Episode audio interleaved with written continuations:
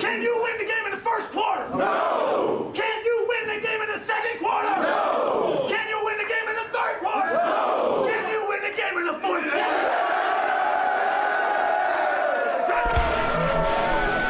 On first down, Wilson keeps. Surveys, nowhere to go,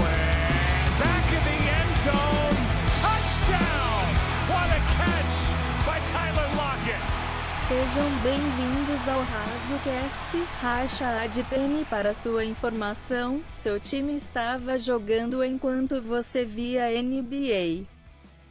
Olá pessoal, sejam muito bem-vindos a mais um Razocast, o podcast aqui do blog do Seahawks Brasil.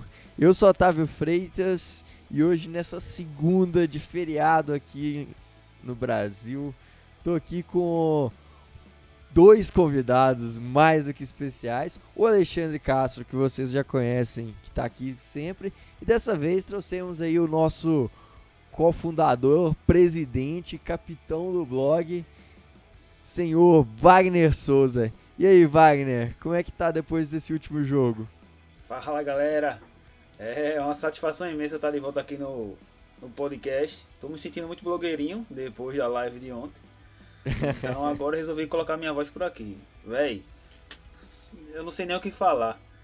Quem não foi ainda ao cardiologista não precisa ir, porque se passou pelos cinco jogos do Seattle e tá suave e tá de boa, cara, não tem problema nenhum não de, de, de coração não.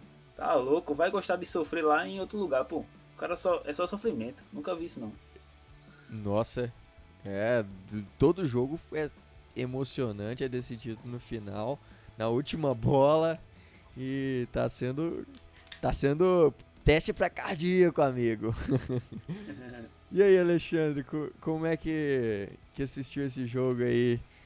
Xingou muito durante o jogo, passou raiva, mas no final saímos aí com a vitória, né? É, na, na última quinta-feira, eu acho, eu fui fazer exame de rotina, né? Se eu soubesse, eu nem, tinha, nem teria feito, né? E teria passado só o resultado do jogo para o médico, porque já seria o suficiente, né? É, como a gente falou muito na live, né? Vários tabus aí que tinham, mas tabu ah, só serve para ser quebrado, né? É. Então, deu um momento de tensão ontem, mas foi a primeira vez na, na, na história da franquia que a gente ficou 5-0. E, um detalhe mais que importante, seguimos invicto usando a camisa Action Green. É, verdade. Eu, eu acho ela, eu já falei isso aqui no podcast, que eu acho ela uma camisa horrível, Ah, mas a tradição dela é fantástica, né?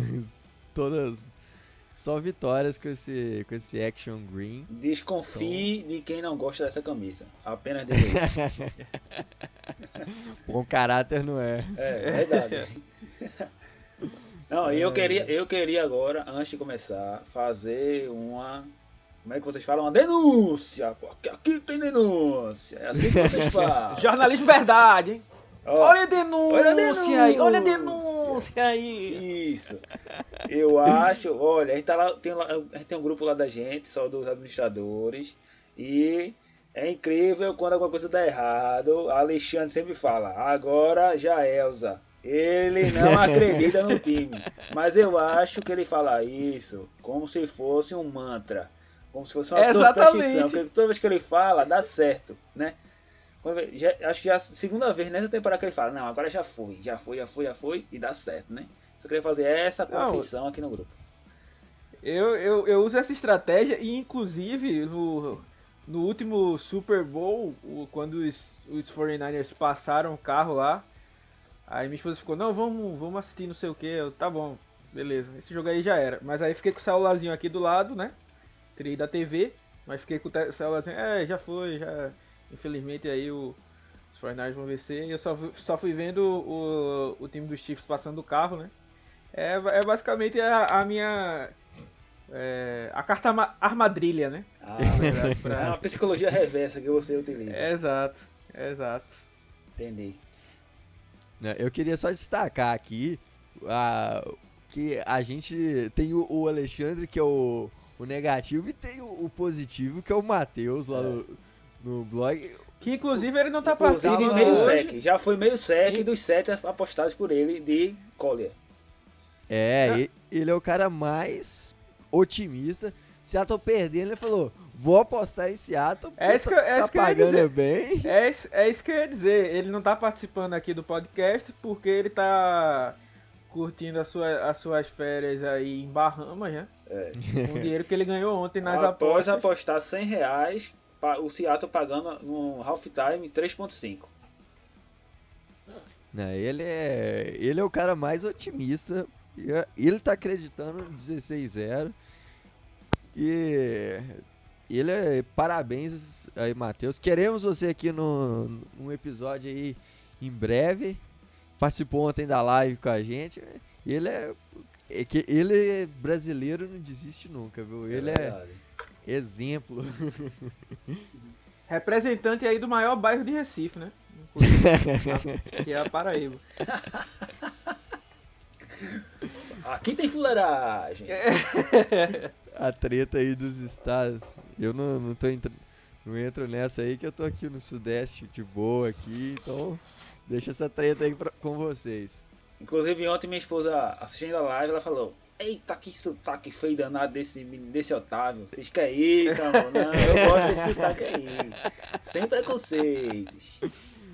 Poxa, aí não, deixa meu, meu sotaque mineiro aqui, uai. Nó. Nu. Nó. Ah, então, para começar, antes de tudo, quero, vamos falar do nosso plano de colaboradores aqui do blog do Seahawks Brasil. Se você quer ajudar a gente a continuar crescendo, a trazer mais conteúdo e também receber muito mais conteúdo, agora a gente tem o nosso plano de membros, plano de colaboradores do blog do Seahawks Brasil.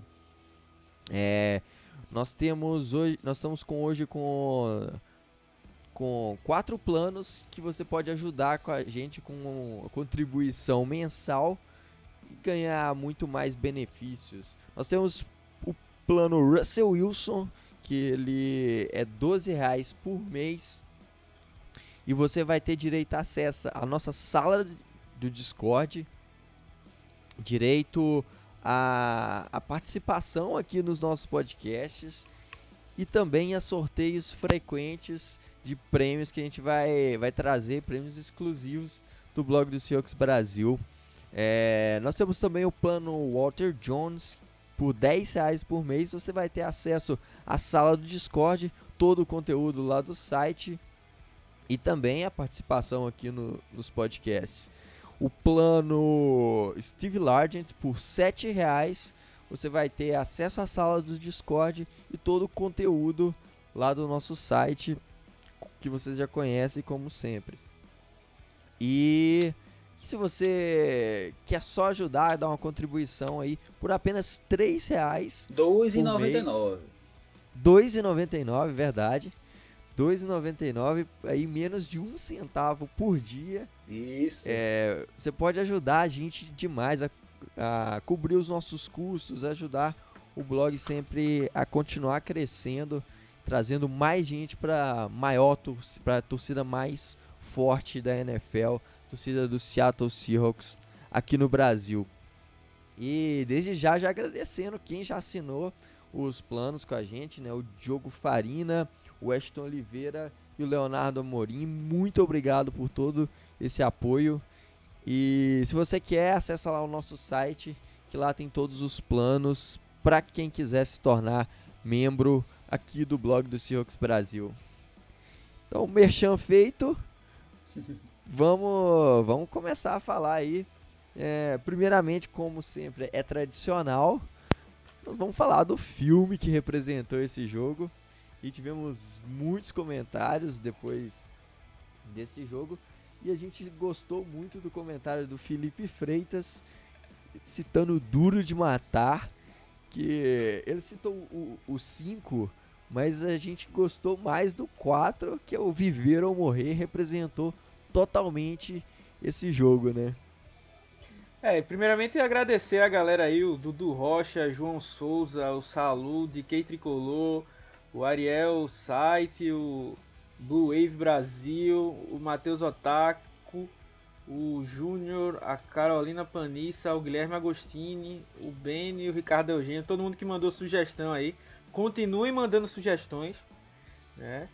Porque infelizmente a gente só pode escolher um, né? Não dá pra escolher todo mundo, mas continue mandando as suas sugestões aí.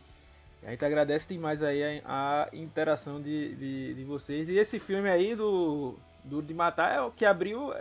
É uma franquia, né? É a franquia do careca bombado matando a galera, né? É mais ou menos por aí que, que funciona, né? E lembrando que o Duro de Matar começa, né? Como nasceu, né? Como um filme de Natal, né?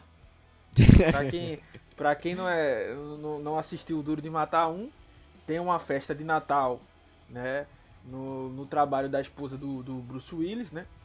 E aí começa aquele tiroteio, matar gente e tudo mais. Então Pra quem não sabe, né, antes do Esqueceram de Mim ser o filme de Natal, né, o próprio Duro de Matar era o, o, o filme de Natal dos Estados Unidos, porque os Estados Unidos faz um filme de Natal todo ano, né? Não é igual o Brasil aqui, que todo ano é Roberto Carlos. Os Estados Unidos é diferente, né? E eu já disse isso aqui, já trouxe essa informação aqui, que nos Estados Unidos as coisas são diferentes, né? Estados Unidos não tem esse negócio do, da, da pessoa ficar falando mal do próprio país, não. Isso é coisa de brasileiro. O brasileiro gosta de ficar falando mal do próprio Brasil. É isso aí. E assim, e é um filme muito antigo, né? Um filme tão antigo que no primeiro Die Hard, primeiro Duro de Matar, né? Não vou. Porque, aliás, sou contra. Tô, falei que o, o nome do filme em inglês, mas eu sou contra porque os nomes de filmes em português é muito melhor que de inglês. Perfeitas traduções. Com certeza. E aí o, o Die Hard 1 é tão antigo que o Bruce Willis tinha, tinha cabelo. cabelo. seria, então seria John McClane o nosso Russell Wilson e vice-versa? Ah, sem dúvida nenhuma, né? Russell Wilson é duro de matar, pode começar apanhando o jogo, mas no final ele desce a porrada em todo mundo. É verdade. É, é, é realmente duro, duro, de matar, né? É uma, uma. Lembrando aqui, citando o melhor dos animes já criados, né? O Dragon é, Ball Z, Cavale... que você vai falar isso? Não, Cava... Cavaleiro do Zodíaco. Cavaleiro do Zodíaco, né?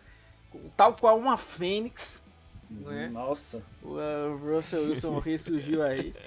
Mas brincadeiras à parte, a gente vai analisar aí o, jogo.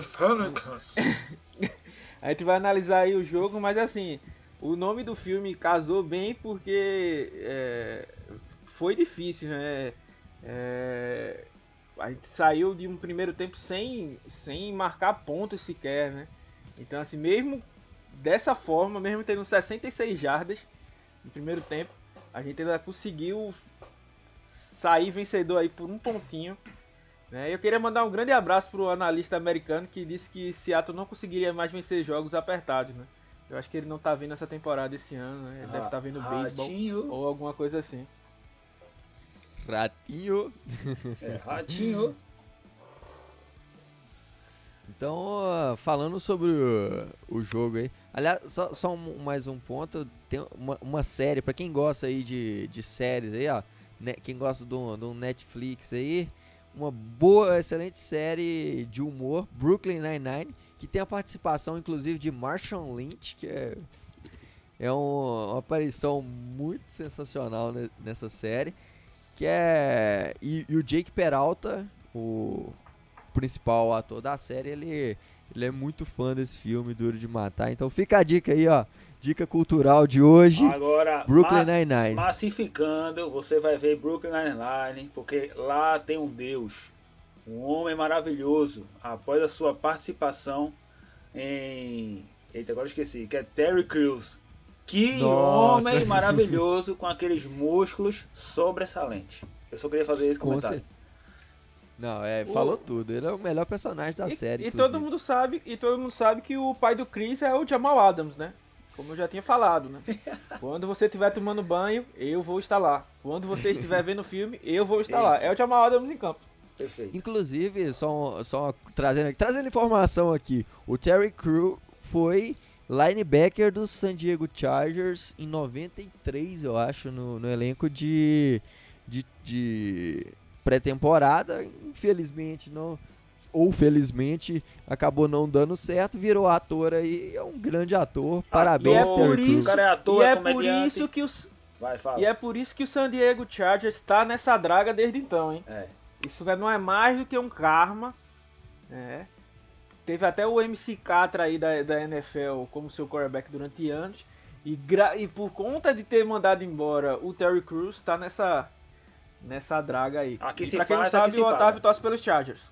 Sempre deixando esse aviso aí. É, isso é. É, pole, isso aí, aí, ó, isso é mentira, hein? Eu tô, tô trazendo isso é mentira, não tem, tem nada disso aqui não. E aí, vamos falar então do jogo aí, né? Um jogo que começou muito estranho, com o ataque e a defesa praticamente inexistente, principalmente o ataque. A gente começou o primeiro tempo completamente zerado, a gente foi pro, pra, pro intervalo de jogo perdendo por 13 a 0. Por que, que esse ataque é, não funcionou nesse primeiro tempo? é, e por que, que sofremos tanto aí para para poder ter que virar depois no segundo tempo?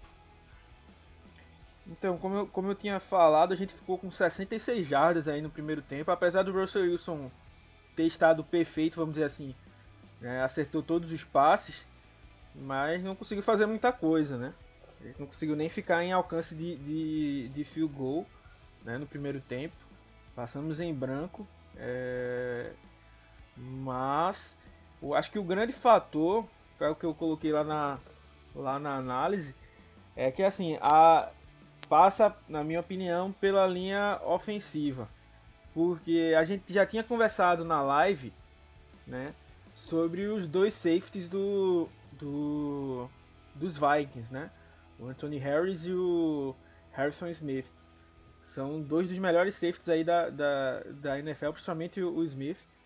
É, e o que os Vikings fizeram foi, foi colocar ele no, eles no fundo do campo o jogo inteiro.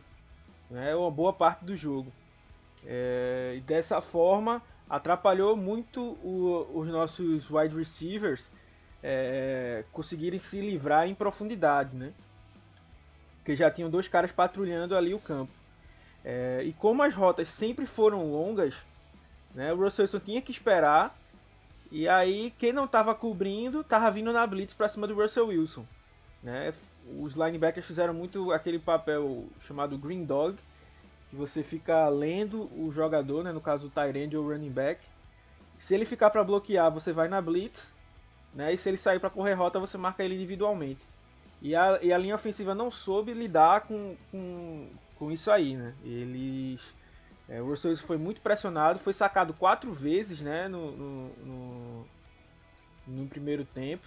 Né? Não que esses sacks tenham sido todos culpa da linha ofensiva, né? Eu acho que basicamente o, o sack que o Leo cedeu né, é, foi, acho que foi um culpa individual, vamos dizer assim. Eu acho que os outros podem dar para entrar na conta aí do, do da boa cobertura dos Vikings. Mas ainda assim o Russell Wilson foi muito pressionado justamente por isso, porque o plano de jogo é, é aquele negócio, você não pode querer andar num Fusca na velocidade de uma Ferrari, né? É, tem que, tem que, as coisas têm que estar encaixadas, né? Se você Ainda bem não que tem você uma falou Fusca, porque Uno é possível. E principalmente se tiver a escadinha, né, em cima lá. Com Se, certeza. se tiver tunado com a escadinha, já, já, já vai. Mas, é, então o Russell Wilson tinha que, que aguardar muito tempo para as rotas se desenvolverem. Só que a linha ofensiva não estava conseguindo dar esse espaço aí, não estava se entendendo, não estava fazendo os ajustes necessários.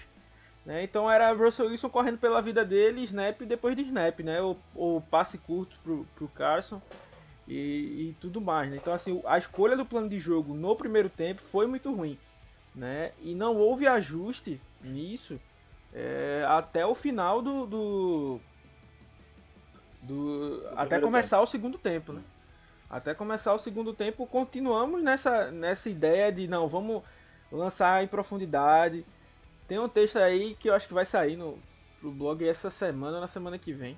Porque na verdade eu me confundo porque tem uns textos que já estão aí, já faz um tempão na, na agenda para sair.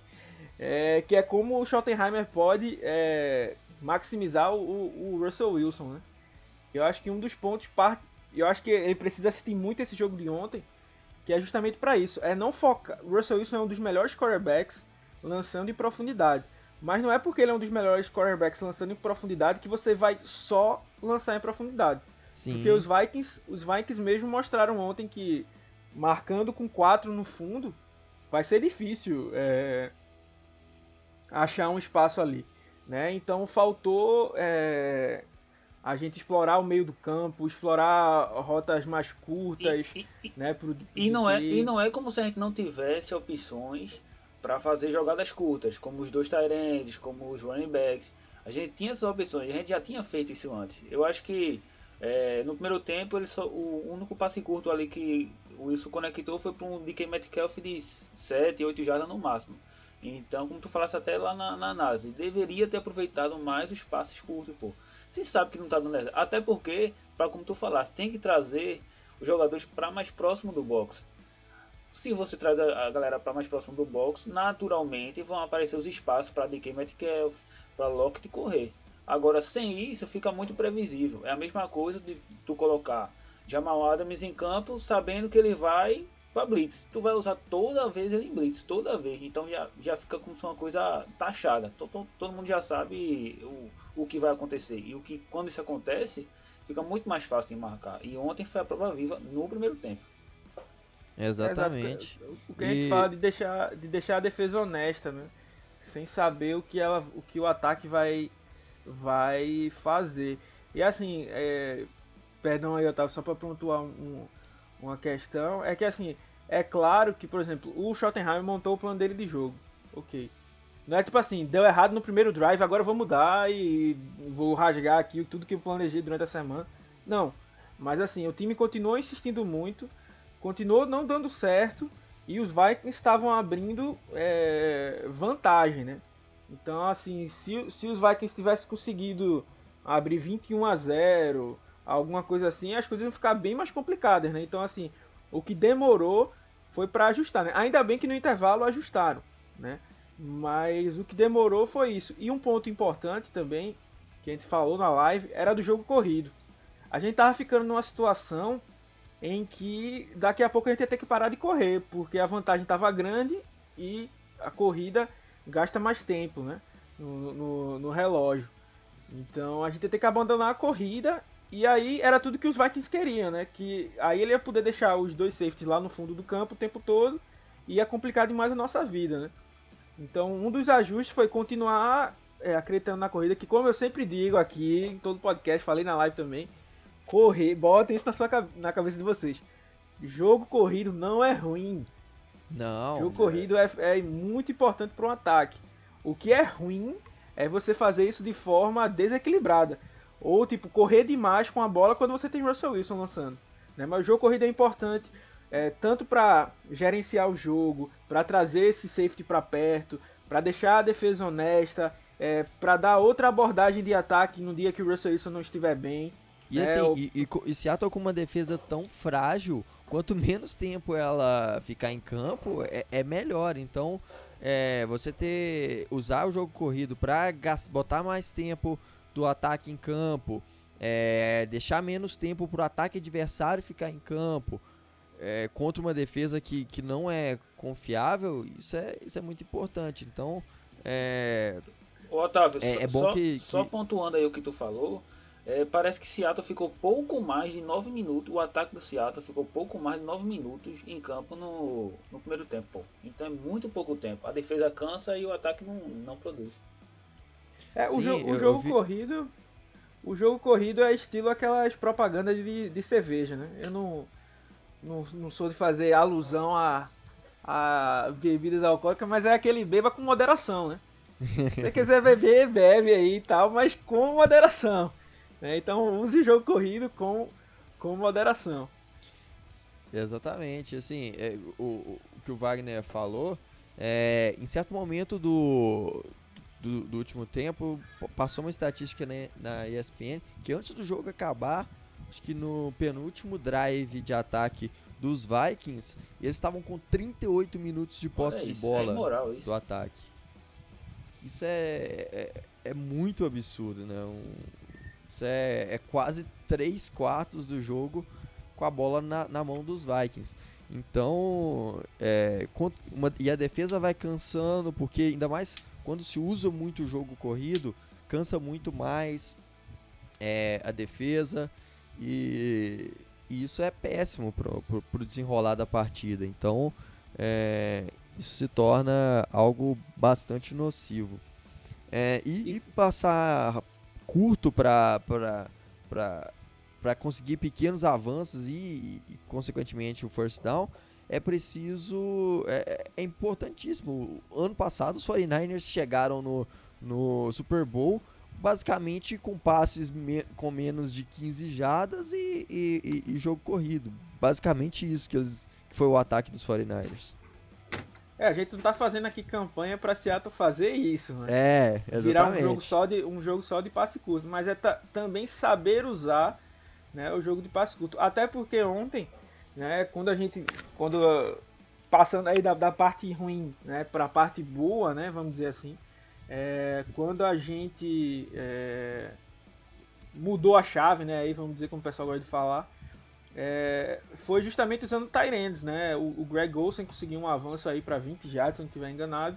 E depois o Will Disley acabou marcando o, o, o touchdown, né? Que inclusive, momento muito feliz, né? Um cara que é, teve duas lesões que acabaram com o ano dele, né? É, e aí teve uma boa recuperação a ponto de estar tá aí conseguindo marcar mais, mais um, um, touchdown. Um cara que não vinha sendo tão utilizado, né? É, mas aí conseguiu aparecer no momento importante aí que a gente tava no, acho que tinha levado uma baita de uma bronca do, do Pete Carroll aí no, no, no vestiário, né? E aí já voltou bem mais ligado. Então o time foi até, acho que a galera até tinha xingado pra caramba nessa hora no Twitter que o o, o como é que chama? O Schottenheimer tinha chamado três, três corridas né, e panteado a bola no primeiro drive. Todo mundo odiou, né, a, a, chamada. Eu particularmente não odiei, porque é justamente o que eu tava falando lá, tipo, não poderia abandonar o jogo corrido ainda. Porque, como eu falei, a estratégia era tirar o Harrison Smith ou, ou Anthony Harris do fundo do campo, né, para dar espaço aí pro Lockett, pro, pro, pro DK, né, é, aparecerem aí e, e conseguirem mais mais jardas, né? Ou, por exemplo, como eles estavam mandando muita blitz de linebacker, né? Então, algum dos Tyrants ia ficar livre, ou o próprio running back ali, passa pro running back. Então, foi, foi, foi algo importante aí, essa mudada aí no, no, jogo corrido. Né? É uma coisa que a gente sempre fala aqui, né? Tipo, a gente critica na hora de criticar, né? Então, tipo, errou, errou muito em não em demorar para ajustar, né? Como eu falei, poderia ter sido bem mais caro o preço que a gente pagaria, né? mas é, conseguimos é, se ajustar e, e, e, foi em tempo aí para a gente conseguir trazer essa, essa vitória aí para casa, os três pontos, sempre respeitando o adversário, né, trazer essa alegria para a torcida.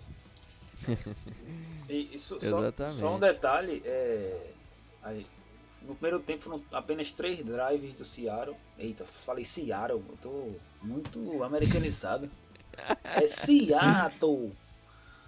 Aí, nos três drives, salvo engano, a gente teve três de terceiras descidas super longas. Né? Uma terceira para 27, uma terceira para 22, uma terceira para 17, salvo engano. E aí eu acho que foi no, no, último drive do primeiro quarto, no segundo quarto, que acho que era terceira para 22 ou é 27, que a galera pirou nas redes sociais porque é, Schottenheimer chamou uma corrida com o Charles Homer. Aí correu ali 4 quatro, jardas, mas ali eu entendo de que forma. O punter de, de, de Dixon foi maravilhoso. Colocou o, o Vikings contra a parede ali. Acho que o punter caiu na linha de 2, 3 ou 4 jardas. E por falar em, em Dixon, que homem maravilhoso. Mas isso vai lá para os destaques do jogo. Não, e um ponto importante também dessa escolha aí, que é até algo que o Schottenheimer tem feito em outros momentos, é de não expor o Russell Wilson, né? Porque uma terceira para 27, para 22, é, o cara tá segurando a bola com a linha ofensiva que não dá esse tempo para ele, né? O, o, risco era ele levar um outro sec, né? É, Talvez teve uma jogada um aí que ele dois, é, dois secs seguidos ou forçar uma interceptação, o cara de uma pancada, alguma coisa assim. Então, é, nesse ponto aí tem que ser conservador. É, porque às vezes a gente gosta muito do imediatismo, né? De, é, de, pois é. de querer já o resultado, mas assim, tem que saber que se arriscar. É aquele negócio que eu sempre, que eu, que eu sempre falo, eu procuro não analisar as coisas pelo resultado, né? Tento olhar sempre o processo. Porque olhar pelo resultado é muito bom, né? Tipo, se deu errado, diz que foi ruim. Se deu certo, foi gênio, né? Então, a gente tem que sempre procurar aí o, o, o, meio termo aí, analisar se foi, foi inteligente ou não fazer a, aquela chamada, né, aquela jogada, né? E, e, nesse ponto aí, o jogo na chuva, né, com a linha ofensiva dando trabalho, tudo mais, né, você arriscar e como eu disse, a gente não estava tendo sorte em passes longos, né? E o Russell Wilson ia precisar segurar a bola aí para um, um, uns seis passos para trás aí para esperar as rotas se desenvolverem, né? Sete passos para trás para as rotas se desenvolverem. E aí o risco era ele sofrer um, um, mais um sec, né? E é mais uma pancada, o risco de, de, de fumble, como o Otávio já falou aí. Então, como eu tô falando sempre, né? Tipo, tem que dar a César o que é de César. Quando dá é. certo tem que falar, quando erra tem que falar. E tem que também a gente aprender a não ser tão imediatista. Né? Sim, no final, importante que no final deu certo, o time conseguiu virar o jogo e e aí trazer o, a vitória para casa. Mas agora falando do outro lado de campo, né, do, do, no, do lado defensivo da bola, Seattle também teve um apagão. É, a defesa continua sendo problemática aí também para para para conseguir parar os ataques adversários, em especial a secundária, que mais uma vez é, teve um trabalho ruim nesse jogo.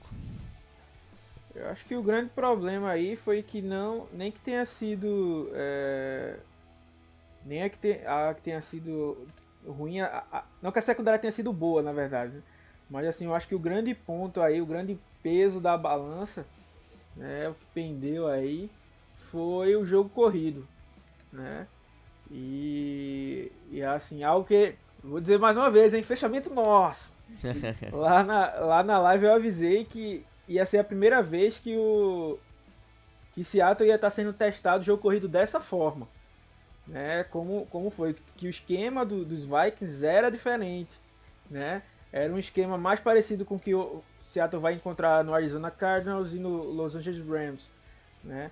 É uma corrida mais, mais lateral. E assim, eu não, não, não tenho medo de, de, de falar, mas assim, se o Dalvin Cook não sai no final do jogo, eu não sei se ele teria saído com a vitória não ali, se ele não sai no final do primeiro tempo. Porque com o próprio Alexander Madison, ele tava, a gente estava sendo doutrinado, né? Isso é verdade. No, no, no jogo corrido.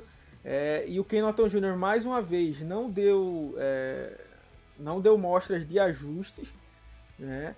É, foi algo acho que eu coloquei na, na, na, na análise. Né? O grande problema para mim é que assim é... ele tá fazendo tipo assim se virem aí galera é... e, e tipo esquematicamente vamos dizer assim ele não ele não monta esquema bom. Ele tipo torce para que os seus jogadores brilhem né vamos dizer assim. Resol... é... resolve no talento é, é, exato, tipo, cada um resolve no talento. Quando faz jogada boa, não é o esquema, né? Se, você percebe, se vocês perceberem, o Diggs não vem aparecendo, né? Só vem aparecendo quando comete algum erro, né?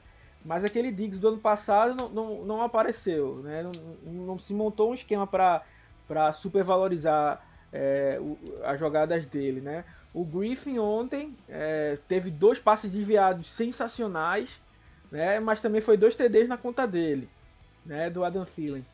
Então, é como eu digo, não é um esquema bem montado, é um esquema que dá certo quando algum desses caras aí da defesa, que é, tirando aí a linha defensiva, vamos dizer assim, realmente tem grandes nomes, né? Bob Wagner, é, próprio KJ Wright, Jamal Adams, Quander Diggs, é, Quinton Dunbar, né? É, Griffin. Então, assim, quando esses caras conseguem tirar ali o coelho da cartola, a, joga a defesa faz uma grande jogada, né? E é o que eu falava nas análises do ano passado, né?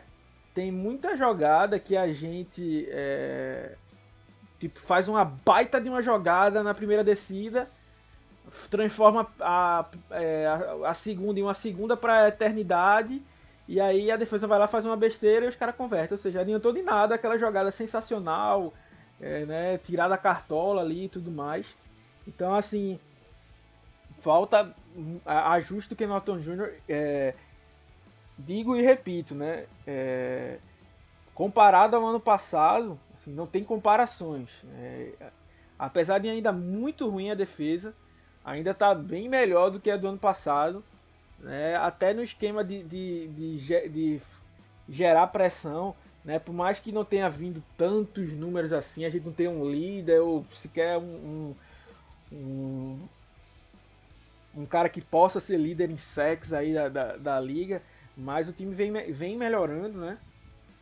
Nesse aspecto, os instantes chamado, chamados ontem for, foram muito melhores, né? Mas assim, ainda falta ajuste. E, e por exemplo, um ponto bem importante, né? Para quem. Acho que todo mundo vai assistir esse jogo de novo, né? Pelo menos uma vez.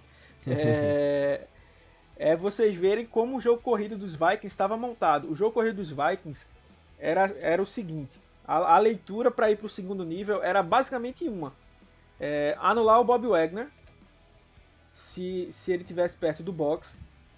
Se ele tivesse um, um pouco para trás, era atropelar o Corey Barton. Porque ele tava sem. É, era, era muito fácil. Parece que você tá empurrando seu irmão mais novo. é, o, o, lance, o lance do touchdown do, do Dalvin Cook, ele, tipo, eu. Todos os méritos aí, eu gosto muito do, do Bradbury, o center dos, dos Vikings, é um cara muito talentoso.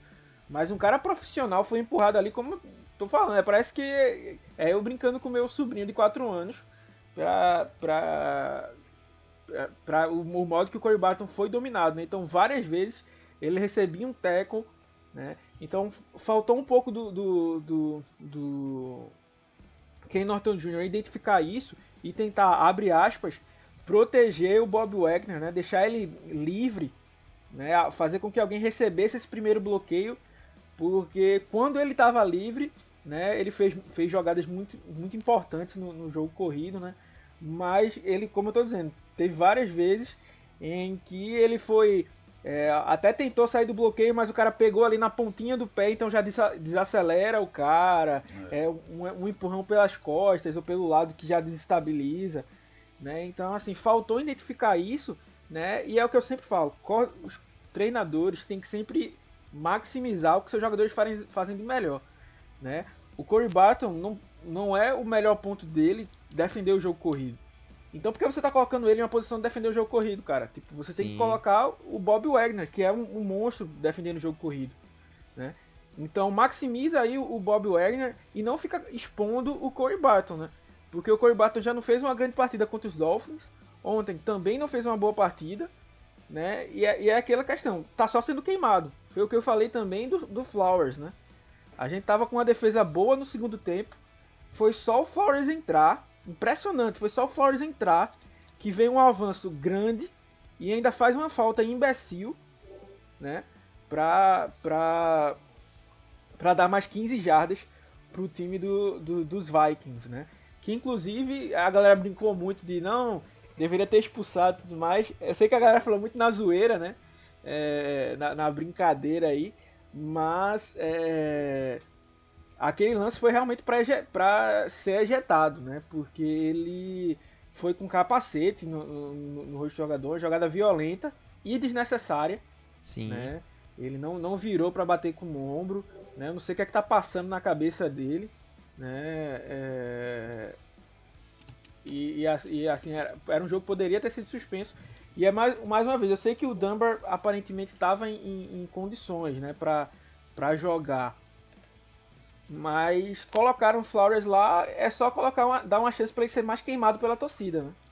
Sim. É, tem aquela questão de não perder jogador, não perder vestiário, não perder não sei o que, mas assim, você está colocando o Flowers no fogo pra, pra, pra ser queimado, exatamente. No, é, tipo, tá só, não, ele ainda ele tá no momento ruim, velho. Então tenta preservar o cara, né? Conversa com ele, trabalha com ele, deixa ele fora do, de, de alguns jogos aí, né? Pra ver se mais pra frente é, melhora, porque agora só vai quebrar mais o emocional dele. É verdade. Né? Porque com, com certeza o Twitter dele, o Instagram foi recheado de, de, de críticas, xingamentos e tudo mais. E querendo ou não, não tem ninguém que. que que, Que goste. é, que goste de ficar recebendo isso, né? Então, Exatamente. a galera tem que pre- preservar, preservar o jogador. Né? Com certeza. É, Você falou aí do Barton, cara, até uma coisa que eu, eu não lembro, acho que eu comentei isso no, no Twitter na hora do jogo, que foi a questão, esse, esse jogo era muito pro Jordan Brooks entrar e, e é, é, assim, se ele tivesse saudável, obviamente, né? Mas era, era um, um jogo que eu acho que a gente poderia ver muito potencial do, do Brooks, que é um, um monstro aí contendo o jogo corrido, um freak atlético, um cara que eu que fez falta nesse jogo. Eu gostaria de ter, ter visto ele no jogo. É. Uma- um, ponto, um ponto aqui só pra dar aquela quebrada aí no, no, no clima, né? Uma análise muito bem feita aqui sobre o trabalho do Flowers ontem. Pegando carona aí na, na minha análise da escolha do Jordan Brooks, né? O, o pessoal analisou aqui. O problema do Flowers é que ele é muito ruim no mano a mano. E quando ele tá em zona, parece que ele tá no mano a mano. Sábias palavras. Exatamente. Sábias palavras. Então, Perfeita análise, eu não poderia adicionar nada mais. Eu nem, nem vou falar mais do Flowers no podcast de hoje, porque isso aí já, já cravou aí. Mandar um abraço aí pro Ralcão Mil Grau, que foi o, o autor de tal proeza. É perfeito. Com certeza. É, falando, mas assim, tivemos pontos positivos, principalmente na virada, na volta do jogo pro segundo tempo, né? Uma o Pete Carroll levou o time pro vestiário, deu aquela bronca, deu, trouxe energia, Pete Carroll, Russell Wilson, Bob Wagner, que são os principais líderes desse grupo. É, eles foram e, e conseguiram fazer esse time dar a volta, ter resiliência para conseguir virar o jogo, né?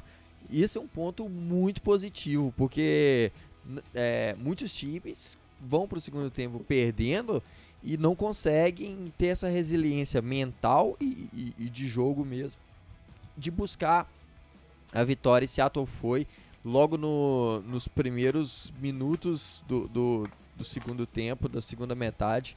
Com, em dois minutos, Seattle conseguiu virar, fazer três touchdowns e, e virar o jogo. A- a- é, depois o time ainda deu uma apagada, mas essa, essa virada acho que foi muito importante para mostrar a resiliência e, e- e mostrar o, o- o potencial real desse time. né? É, então, Perfeito, cara. Vai aí, Wagner. Não, ir. eu ia falar sobre exatamente isso aí, né? Sobre a, a mente vencedora, principalmente de Russell Wilson e de, do vovô Carroll, né? Porque é como o Otávio falou, velho, tu sai de um jogo dentro de casa, perdendo 3 a, 13 a 0 no intervalo, nada tá dando certo, nada. Tua defesa tá passando quase 15 minutos, 16 minutos em campo, tu entra e, e aparecem terceiras descidas longas, tua linha ofensiva não tá te dando suporte, tua linha ofensiva tá te cedendo sexo e atrás de sexo.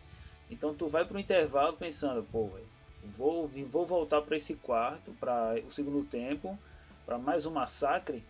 Aí a gente, e até o, o Russell Wilson na entrevista após o jogo, que ele tava com a camisa do, eh, da Sweet Bird, né, que é a principal jogadora do Seattle Storm, que foi campeão né, da WNBA agora há pouco. E ele falou isso, né? Fez, é, eu tenho essa mente vencedora que nem a da Sweet Bird. Né? Então isso influencia muito, tanto para ele mesmo, dentro do cara, o cara internamente dizer, meu irmão, eu consigo vencer isso, eu consigo é, virar esse jogo, eu consigo pelo menos voltar pro jogo. E tem aqueles jogadores que, exemplo, são os, são os calouros, os caras que não tem tanto esse, essa ambientação da NFL. Se tu olha para o teu principal jogador, que é o teu quarterback, teu principal jogador de defesa, que é o Bobby Wagner, pro teu coach, que é o Pete Carroll, e ver os caras cabisbaixos, sem acreditar neles mesmo, os caras vão olhar para ele e dizer, pô, se os principais caras não acreditam, por que eu, hum, cheguei agora, vou acreditar? Mas é exatamente o contrário. Os caras olham para os ícones dos times e veem, meu irmão, os caras estão tão lá em cima, os caras acreditam. E aí vem Pete Carroll, vem Bob Wagner, vem principalmente Russell Wilson, eu tenho certeza no vestiário que ele chegou em cada um ali que falhou. Meu irmão, você consegue. Vamos nessa, vamos virar tal. Pelo pouco que a gente conhece de Russell Wilson, a gente sabe o quanto ele é capaz de influenciar o time do Seattle. Sim, a gente já viu é... isso em várias entrevistas de outros jogadores de Seattle, né, que, que foram companheiros de, de Russell Wilson, sempre destacando essa liderança desse ponto do, do Russell Wilson, né? Como, como que ele é capaz de trazer energia de volta para o time, mesmo com tudo dando errado, mesmo como com as coisas não funcionando. Russell Wilson é um cara assim, é um, é um líder nato mesmo, um cara muito diferenciado nesse ponto. Acho que não tem na NFL algum outro líder como Russell Wilson. E é, e é o que mostra aquele ponto, né? Que quarterback não é só lançar a bola, não é só ter braço forte, é também ser o, o comandante, né? Ali, o, o, cara que é o líder. Né, que, que até quando ele mesmo tá mal, porque ontem não foi uma partida boa do Russell Wilson, a, a interceptação dele ontem foi é, indisculpável, né, foi digna de, de, de Jared Goff ou, ou qualquer um cara que, entra em, que entrou em pânico, assim, não, não entendia a, até hoje aquela, aquela jogada, porque uh, ele achou que o cara nunca ia virar, né? Mas se era para jogar a bola fora, jogava a bola fora, cara. Não precisava é. ter lançado a bola ali. Colocou a gente em um em uma situação que a gente poderia ter perdido o jogo. E mas assim, vale salientar uma coisa que falo até lembrando que o Matheus falou lá na live, né? Tipo, tu prefere ter o Russell Wilson na última jogada ou a tua defesa na última jogada? Né? E foi como eu falei lá. Tipo, eu sei que com o Russell Wilson eu tenho a chance de vencer. É. Né? Então, assim, mesmo um primeiro tempo horrível, mesmo ele mesmo tendo errado em alguns momentos, né? inclusive no drive vencedor ele perdeu o David Moore livre né? em, um dos, em uma das jogadas. É, ainda assim, né? ainda assim ele tem, tem capacidade suficiente para para conseguir virar o jogo e é isso que faz dele o, o caso dele para ser o MVP e, e, tudo mais. Mas na parte dos destaques eu queria destacar aqui, eu sei que queria vai na, muito na ali... parte dos destaques eu queria destacar. É, sei, Castro, Castro, vírgula Alexandre. Eu, eu, eu sempre mando essa. É, eu queria é, fazer o, o, destaque aí dos, dos que provavelmente não seriam citados, né? É, que aí aqueles heróis desconhecidos, vamos dizer assim, que o, o Damon Moore, por exemplo, um cara que eu realmente não gosto dele em Seattle, mas ontem ele foi um dos grandes responsáveis pela vitória, porque ele forçou um dos fumbles. É, a gente falou muito da quarta descida, né, tudo mais, mas só teve quarta descida porque ele parou a terceira descida ele parou lá do outro lado, tipo, não desistiu da jogada, né? Então teve aí o, o, o grande, grande mérito aí nessa, nessa vitória.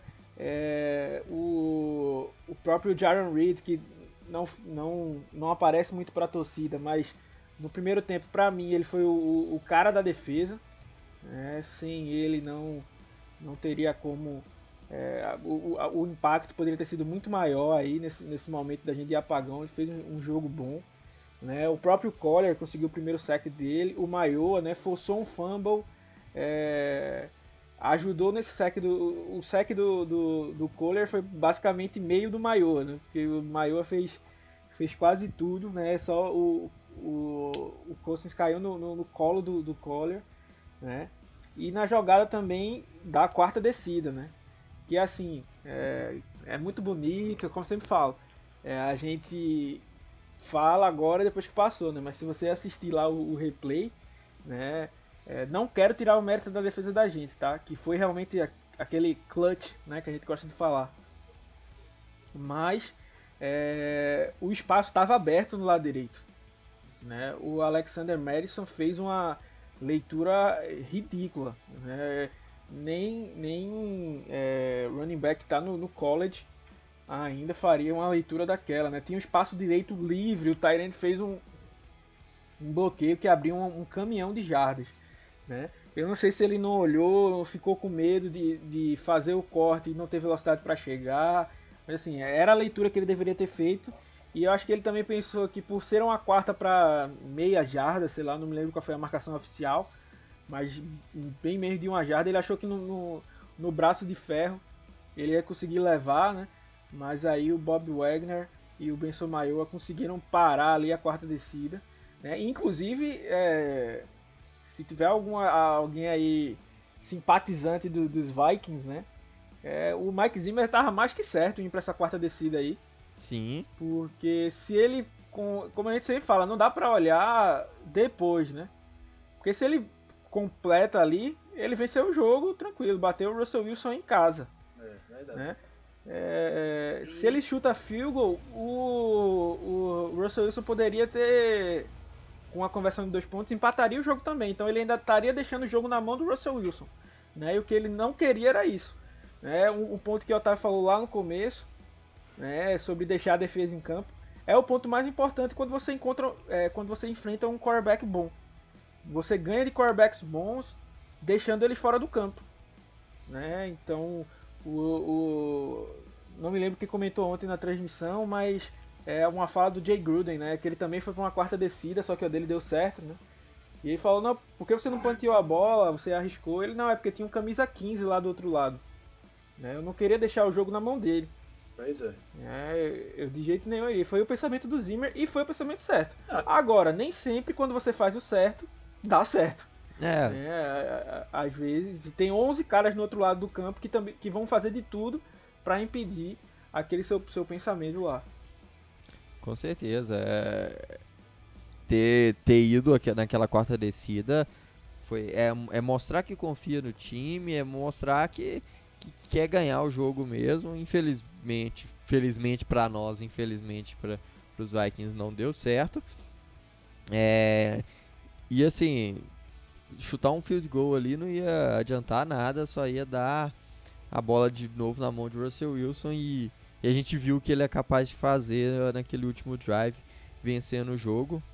É, e aqui só para levantar um último, um último ponto, Dan Quinn agora é demitido do, dos Falcons. Com todo esse trabalho ruim de Ken Norton Jr., será se pode pintar Dan Quinn é, em Seattle? E se ele aparecer, é, você acha que seria uma, uma melhora em relação ao Ken Norton Jr.? Então, cara, eu vi que muita gente ficou louca. Ah, volta Dan Quinn, volta Dan Quinn. Assim, tem que ver que ele chamando a. a, a como é que chama? Defesa dos, dos a defesa Falcons. Dos, a, de, a, defesa dos Falcons lá foi uma tristeza, né? Assim, ele foi um baita coordenador defensivo em Seattle, até tuitei isso ontem. Foi um baita coordenador defensivo em Seattle, fez um, um baita trabalho.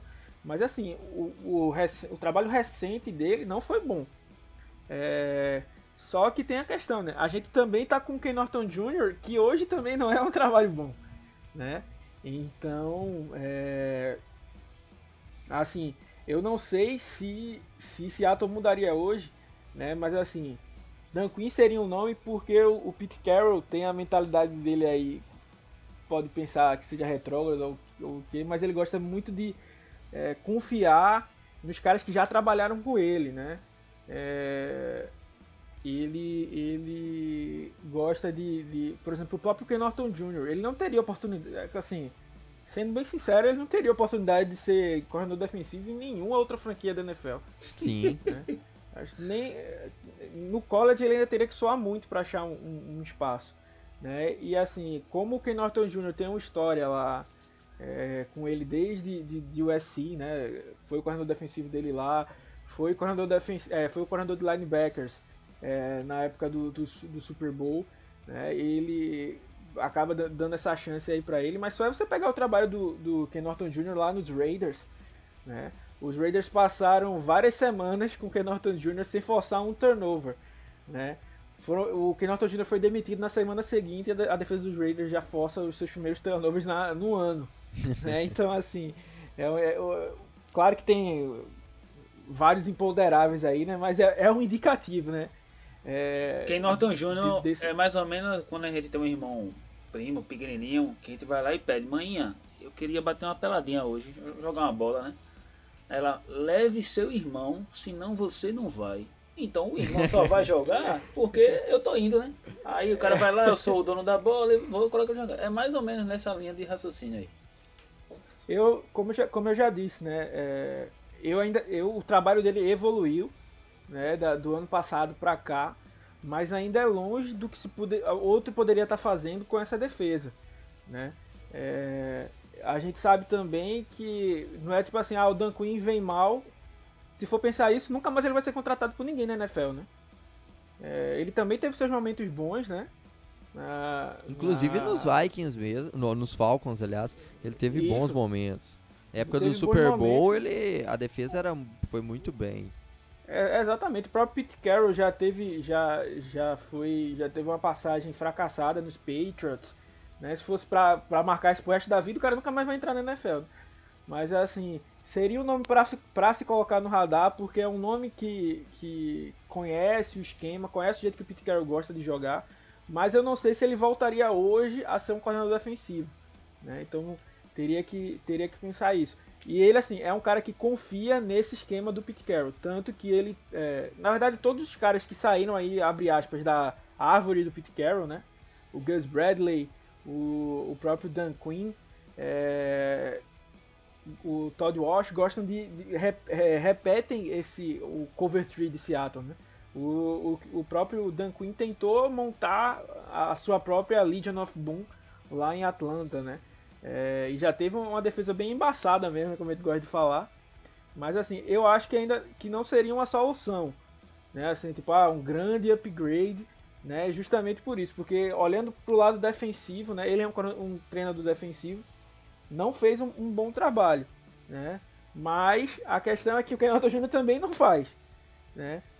Só que é como eu estou dizendo, não é um cara que eu, você diria assim, ah, bota o Dan Quinn aí que com certeza essa defesa agora vai vai mudar a chave. Pode ser que melhore, mas pode ser que também não, porque eu, como já falei, o Quinn vem numa baixa, né? Então, assim, eu não eu confesso que eu acho que não Seattle não deve fazer esse movimento. Acho que não vai fazer esse movimento, acho muito difícil, né? Porque mesmo com o Ken Norton Jr. tendo feito uma temporada, uma das piores temporadas de, de corredor defensivo, né, que eu já vi no ano passado, é, ainda assim Seattle permaneceu com ele, né? Agora que ele mostrou certa evolução, assim, mesmo que pequena, mas certa evolução, eu acho bem difícil Seattle é, mandá-lo embora. É, eu também. Eu, eu, eu acho que eu gostaria do Dan Quinn para uma tentativa aí, sim. Acho que é um cara que, apesar de não ter feito um bom trabalho nos Vikings como head coach, é, pode ser que trabalhando com, com Pete Carroll ele venha a voltar aos os bons anos lá de Legion of Boom. Qual, qual, a possibilidade, qual a probabilidade da gente. É, vai estar 5-0, né? Ah, vamos dizer que a gente termina a temporada, sei lá, 14-2 ou 13-3. Qual a probabilidade de Pete Carroll querer trocar o coordenador defensivo dele? Essa é, questão exatamente. não vai. O que, o, que eu, o que eu torço muito é para que algum time, algum general manager bata a cabeça e acho que o Ken Norton Jr. é um bom coordenador defensivo e traga o cara para lá. Ah, aí é sonhar demais. É o mais fácil que é, é o modo mais fácil do que Norton Jr. sair de, de, de Seattle hoje.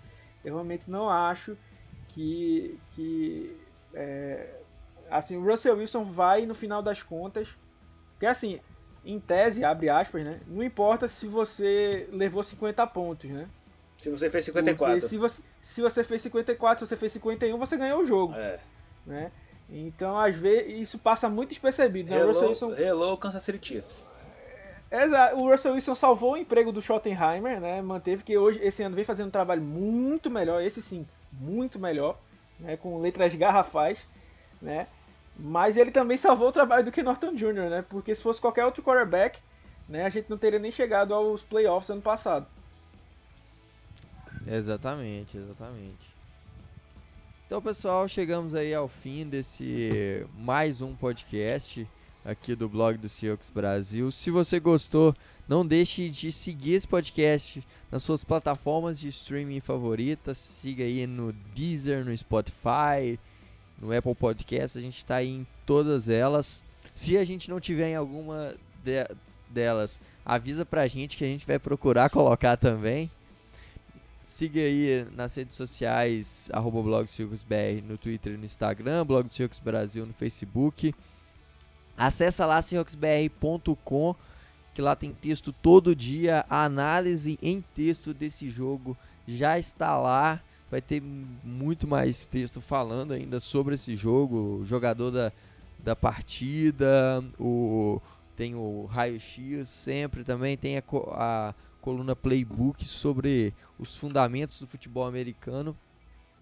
É, e se você quiser nos ajudar a continuar crescendo ainda mais aqui no Brasil, não deixe de assinar o nosso plano de membros. Temos aí a partir de, 3, de R$ 2,99 por mês você ajuda a gente demais a continuar a produzir conteúdo, esse conteúdo de qualidade que vocês já conhecem, que vocês gostam e, e que a gente tem produzido aí há dois anos para vocês. Valeu demais, Wagner, por mais uma presença aí. Contamos com você aqui mais vezes. Alexandre, valeu demais. Pessoal, até semana que vem e Go Hawks! Eu só queria finalizar esse pod dizendo uma informação importante. Acabou de chegar essa informação de Seattle. O Wilson e Ciara irão comemorar o Dia das Crianças com seu filho, seus filhos Siena, Future, Win e Minnesota Vikings. O Wilson é pai do Minnesota. 7 a 0 Um abraço, feliz dia das crianças. Go Hawks. É isso aí, galera. Queria deixar um, um grande abraço aí para vocês. Lembrando também pra galera entrar no grupo do Telegram, né? T.me barra blog A gente também solta tudo lá em, em, em com, a, com a maior agilidade possível. Né? Se recuperem aí, vamos aproveitar essa base. Semana que vem devemos ter live de perguntas aí. Né? Então chega por, por, lá, por lá. Né? Grande abraço e Go Rocks!